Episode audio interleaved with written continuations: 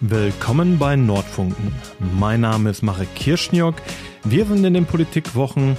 Ich erinnere noch einmal daran, am 13. September ist Kommunalwahl und eure, deine Stimme ist natürlich gefragt.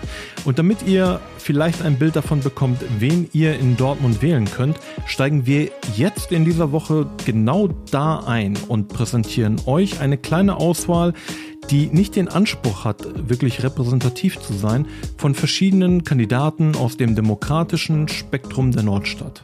Dabei starten wir nun aber mit einer Gesprächspartnerin, die ein wenig außer Konkurrenz läuft. Denn Kaya tritt an für die Innenstadt Ost, gibt aber, glaube ich zumindest, einen sehr interessanten Einblick, was es bedeutet, Kommunalpolitik gestalten zu wollen.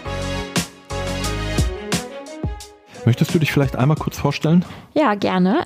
Hallo zusammen, ich bin Jeren, Jeren Kaya, 29 Jahre alt, ähm, lebe auf der Kaiserstraße und kandidiere dieses Jahr zum ersten Mal für den Stadtrat. Könntest du für unsere Hörer nochmal kurz einordnen, was ist der Stadtrat, was macht der Stadtrat und vielleicht auch einfach mal, warum kandidierst du für den Stadtrat? Gerne. Der Stadtrat, äh, das kann man eigentlich einfach äh, vergleichen mit dem Bundestag. Das ist quasi der Bundestag auf kommunaler Ebene. Hier werden Entscheidungen getroffen, ähm, die wichtig für die Stadt sind, für die Stadtentwicklung sind. Und da möchte ich mitmischen und die Stadt für die Zukunft mitgestalten. Jetzt bist du, ähm, du hattest ja Eingang selber dein Alter verraten. Das hätte ich normalerweise nicht verraten. Echt? Nein, äh, eine junge Frau, eine gut ausgebildete junge Frau, die jetzt tatsächlich ein politisches Amt anstrebt. Die meisten gehen wahrscheinlich nach einem Studium in die Wirtschaft, verdienen gutes Geld, bauen sich wahrscheinlich dort eine Karriere auf. Was ist deine Motivation, dass du sagst, ich möchte genau in dieser Phase in die Politik gehen? Ähm, zum Erst möchte ich einmal klarstellen, dass es für mich jetzt kein äh, Karriereweg ist, den ich hier einschlage. Also ich mache nicht Politik, um irgendwann mal irgendwo groß zu sein und damit groß Geld verdienen zu wollen. Das ist nicht meine Intention mit der Politik. Ich bin in die Politik eingetreten, beziehungsweise in die Partei eingetreten, weil ich äh, die Stadt mitgestalten will. Ich will den Menschen, vor allem den Jugendlichen, die es nicht so einfach im Leben haben, ähm, einen Weg schaffen, so dass sie es einfacher haben in, in der Zukunft. Sei es Jobsuche, sei es Studium, ähm, sei es das Leben hier in der Stadt. Weshalb ich in der Politik bin, ähm, das hat sich eigentlich in den Jahren so ergeben. Ich komme aus einem Haushalt, wo mein Großvater, also mein Großvater ist als Gastarbeiter nach Deutschland gekommen und ist total sozialistisch geprägt. Also es ist jetzt auch kein Geheimnis, dass ich in der SPD bin und für die SPD kandidiere. Und das hat mir, glaube ich, zu Hause sehr viel gegeben, wo ich gemerkt habe, nur solidarisch kommt man weiter. Und das möchte ich nach draußen auch so weitergeben und den Menschen quasi helfen, die mir mal geholfen haben. Dann habe ich ganz oft Sachen erlebt und gesehen, wo ich gesagt, das kann besser werden. Das kann, da muss man noch dran arbeiten. Und ähm, ich will mit anpacken. Das ist ja auch so ein bisschen unsere Kultur hier im Ruhrpott. Ärmel hochkrempeln und anpacken und einfach machen. Ich dachte, ich bin jung, ich bin aktiv, ich mache jetzt mit. Das ist interessant, weil auf der einen Seite du natürlich eine Migrationsgeschichte mitbringst, gleichzeitig auch junge Akademikerin bist, du bist studierte Biologin. Inwiefern spielen diese beiden Faktoren, also die Biologin und der Mensch mit Migrationshintergrund, bei deiner politischen Prägung eine Rolle? Eine sehr hohe, sehr hohe, die ich aber mit, also über die ich auch vermutlich noch nie so offen jetzt wie heute äh, hier gesprochen habe. Biologie ist ja faktisch, das sind Fakten. Und ich finde, in der Politik sind natürlich Fakten sehr wichtig. Aber ich sehe auch, dass man ohne Emotionen nicht viel erreicht. Man muss den, verste man muss den Menschen verstehen draußen. Man muss verstehen, warum es jemandem schlecht geht. Man muss sich in diese Person hineinversetzen können. Und da hat mir meine Familie, ich bin die älteste von vier Kindern, sehr viel mitgegeben. Ähm, ich musste sehr häufig Sachen teilen. Ich äh, musste aber auch im wahren Leben draußen in der Schule immer doppelt so hart für das kämpfen, was ich ähm, haben wollte. Ich musste in der Schule immer doppelt so viel Gas geben, weil ich eben äh, das türkische kleine Mädchen war. Und ähm, meine Eltern sind nicht Akademikerinnen und die konnten mir eben nicht das geben, was in der Schule bei vielen anderen Kindern zu beobachten war. Also sie konnten eben nicht mit mir Sachen lernen, so wie andere Kinder das vermutlich zu Hause bekommen haben. Sprich, ich war da schon immer benachteiligt in gewissen Situationen. Aber das will ich auch hier einmal kurz erwähnen. Ich bin dankbar, dass ich Lehrerinnen hatte, die mir immer sehr geholfen haben und mich immer da abgeholt haben, ähm, ja, wo ich fast hängen geblieben wäre. Und das zeigt wiederum, dass in Dortmund noch sehr viel passieren muss, dass wir sehr viel noch aufarbeiten müssen und ähm, viel mehr in die äh, Jugend und ähm, ja in die Zukunft dieser Kinder investieren müssen. Da wären wir eigentlich auch schon bei der faktischen Umsetzung von Politik. Als Politikerin gehen wir mal davon aus, dass das klappt mit dem Stadtrat und du Stadtratsmitglied wirst. Ja. Was wären deine politischen Ziele? Als Biologin und auch generell als ähm, Naturliebhaberin ist es mir unfassbar wichtig, dass wir uns hier in der Stadt wohlfühlen. Sprich, ich bin mehr, also ich finde, Dortmund ist grün. Aber es gibt nach oben keine Grenze. Also Dortmund kann noch grüner werden. Und wie kann Dortmund noch grüner werden, indem wir den Menschen es einfacher machen, auf zum Beispiel das Fahrrad umzusteigen? Wir brauchen sichere Fahrradwege, damit die Menschen auch sich sicher auf der Straße fühlen und nicht Angst haben, dass sie überfahren werden. Wir brauchen ein, ein besseres ÖPNV, eine bessere ÖPNV-Taktung, sodass die Menschen auch da ähm, nicht sagen, ach, mit dem, ein, mit dem Auto habe ich es einfacher, weil ich äh, kann mich auf das Auto verlassen. Die Menschen brauchen auch einfach diese Sicherheit, dass sie von A nach B sicher ankommen. Nun spielt in der Biologie wahrscheinlich der Klimawandel auch eine gewisse Rolle. Darauf eingehend, wir haben ja verschiedene Klimaziele, die auch auf EU-Ebene, aber natürlich auch in Deutschland und auch in den Kommunen ähm, formuliert sind. Es zeichnet sich ab, dass die neuesten Studien eigentlich kein sehr positives Bild zeichnen. Also dass wir nirgends diese zwei Prozent wichtige Klimahürde erreichen, sondern in der Regel überschreiten. Hast du politisch eine Idee oder eine Vorstellung, eventuell eine Vision, wie wir die Stadt langfristig darauf vorbereiten können, dass sich das Klima ändert und dass Dortmund sich als, als, als Großstadt auch darauf vorbereiten und einstellen muss? Ja, hab ich. Und zwar habe ich auch neulich mit einem Freund darüber gesprochen, und zwar äh, Urban Gardening. Das ähm, ist nämlich, wenn du Hochhäuser begrünst und ähm, das kannst du zum Beispiel auch so machen, dass du eine Fassade hast, wo du auch Obst und Gemüse anbauen kannst und mitten in der Stadt. Das heißt, das Klima in der Stadt, ähm, die Temperaturen an so heißen Tagen wie in den letzten Wochen zum Beispiel, können dadurch auch gesenkt werden, weil wir eben mehr Grünfläche haben auf kleinem, auf engstem kleinem Raum und ähm, oder dass man ähm, auf den Dächern äh, mehr begrünt, dass man da einfach auch mehr Grünfläche hat, so dass wir auch die ähm, die Luftqualität in der Innenstadt dadurch verbessern. Das ist zum Teil auch einfach gesagt. Das sind aber auch Projekte, die, ich glaube, sehr viel Initiative von den Bürgerinnen auch gebraucht und dass wir da auch einfach ähm, bisschen Zeit haben, um das alles zu planen. Auf der anderen Seite gibt es auch ganz viele äh, Guerilla-Aktionen, wo die eben Kannst du vielleicht mal kurz erklären, was eine Guerilla-Aktion ist? Klar, kann ich gerne machen. Ähm, das ist in der Regel eine Aktion, ähm, die auch unangemeldet ist und einfach in einer kurzen, schnellen Zeit ganz viele Menschen äh, auf ein gewisses Thema aufmerksam macht. Und jetzt zurückbezogen auf das äh, Urban Gardening könnte ich mir vorstellen, dass man zum Beispiel, äh, dass man auf dem Westen Hellwig vielleicht Blumenkästen aufstellt und dann sagt, hey, guck mal, hier könnte man auch eine Zucchini züchten, hier könnte man irgendwie was machen, dass man dann halt einfach die Menschen darauf aufmerksam macht dieser Bereich hier bedarf gerade dringend eine Grünfläche. Man merkt dabei, dass du einen sehr direkten Bezug zu den Bürgern hast. Also da ist ja im Prinzip schon direkt die Idee der, des Einbeziehens des Bürgers vorhanden. Wie wichtig ist dir auch gerade in deinem politischen Wirken die Bürgernähe? Sehr hoch, also sehr, sehr wichtig und sehr hoch. Ich bin ja im Stadtrat dann deshalb auch, weil diese Menschen mich gewählt haben und ich bin nichts anderes als das Sprachrohr von diesen Menschen. Ich bin, wenn ich gewählt werde, für den Stadtbereich äh, zuständig mit 50.000 Einwohnern. Das heißt, ich repräsentiere die Meinung, also vielleicht nicht immer die Meinung von allen, aber ich habe dann gewisses Standing und äh, eine gewisse Pflicht, die ich ordentlich hinbekommen muss. Das heißt, ähm, wenn Menschen wenn den Menschen etwas auf der Seele brennt, bin ich dafür verantwortlich, dass es dann auch ans Tageslicht kommt. Und Tageslicht ist dann ähm, der Stadtrat, dass dann auch der Oberbürgermeister darüber Bescheid weiß, dass eben zum Beispiel die Fahrradwege hier nicht ordentlich sind, dass die Menschen hier Angst haben, abends rumzulaufen, weil da eine Straßenlaterne fe ähm, fehlt oder sowas ähnliches. Und deshalb ist es mir unfassbar wichtig, nah bei den Menschen zu sein, einfach immer wieder mitzubekommen, was bewegt die Menschen, weil das, was sie bewegt, ist ja auch zum gewissen Teil das, was mich in meiner Arbeit bewegen sollte mit dem natürlich, was auch in mir so mich bewegt. Man würde jetzt eigentlich meinen, du bist ja eigentlich diese Generation Internet Native, dass es sich bei dir im Wahlkampf auch sehr stark dann auf das Internet ausrichtet und du das als primären ähm, Kanal benutzt. Jetzt ist es so, dass ich weiß, und das darf ich vielleicht an der Stelle auch einfach verraten, dass du eigentlich einen dafür ungewöhnlichen Wahlkampf führst. Möchtest du uns da vielleicht so ein bisschen abholen, wie du deinen eigenen Wahlkampf gestaltest? Ja, gerne. Ähm, ich mache also zuerst einmal mache ich meinen Wahlkampf fast alleine. Ich habe ähm, zwei, drei Helfer, die auch ja, in der Partei sind und mir äh, helfen, wie zum Beispiel, indem sie meinen Bollerwagen mitziehen. äh, ich mache nämlich Straßenwahlkampf, ich mache aber auch Tür-zu-Tür-Wahlkampf. Ich ähm, suche mir die Straßen aus, ähm, täglich eine, also täglich eine Straße und gehe dann die Straße auf und ab, ähm, klingel bei den Menschen und stelle mich persönlich vor. Warum? Weil es mir wichtig ist, dass die Menschen wissen, wer, wer später für sie quasi mitentscheidet und wer der oder die Ansprechpartnerin ist. Und es ist mir wichtig, dass die Menschen wissen, wofür ich stehe und warum sie mich wählen bzw. wählen sollten.